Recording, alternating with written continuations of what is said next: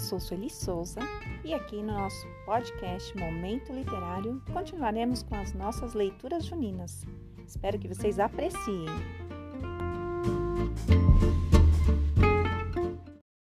Vou confiar nesse cordel, dá gosto de relatar sobre a festa junina que é bastante popular. Na Europa ela surgiu para aqui se consagrar.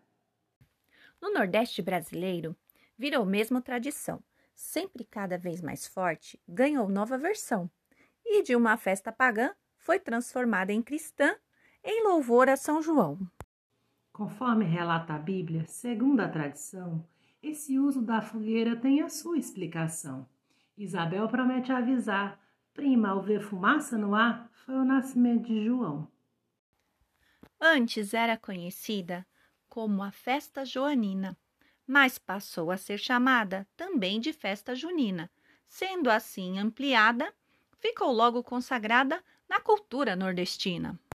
Assim, junho se transformou num mês todo festeiro, também com Santo Antônio, o santo casamenteiro, como São Pedro a completar esse santo popular que do céu é chaveiro.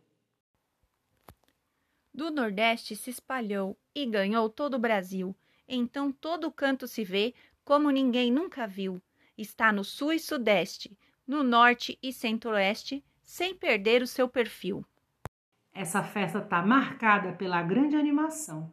Tem fogueira e milho assado, tem foguete e tem balão. Quadrilha para todo lado, shot baião e chachado, relembrando o Gonzagão. Tem muita coisa gostosa para todo mundo comer. São pratos deliciosos que se tem a oferecer.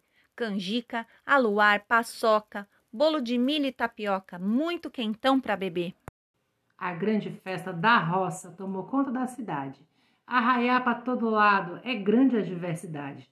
Tem casamento caipira que no moço inspira com toda a criatividade.